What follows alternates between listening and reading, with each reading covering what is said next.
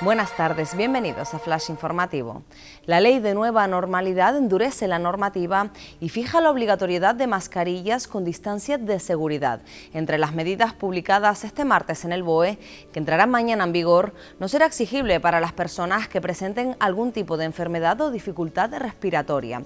Y es que en pleno inicio de la cuarta ola, con contagios al alza, el empleo correcto de la mascarilla es fundamental para contener la transmisión.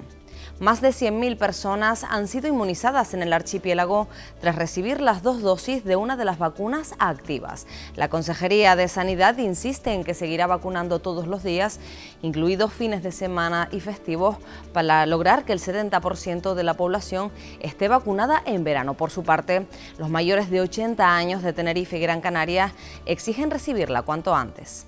Canarias reclama a Madrid un reparto de menores obligatorio entre comunidades. El presidente Torres y la consejera Santana participan en el Foro Canario de Inmigración y negocian con el Estado un cambio en las políticas.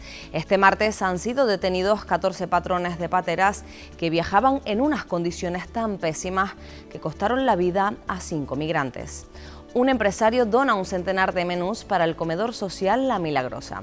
Hoy y mañana se repetirá el reparto de comida que llega en un momento en el que el número de personas necesitadas es cada vez mayor.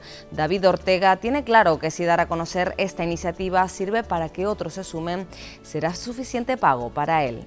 Más noticias en diariodavisos.com.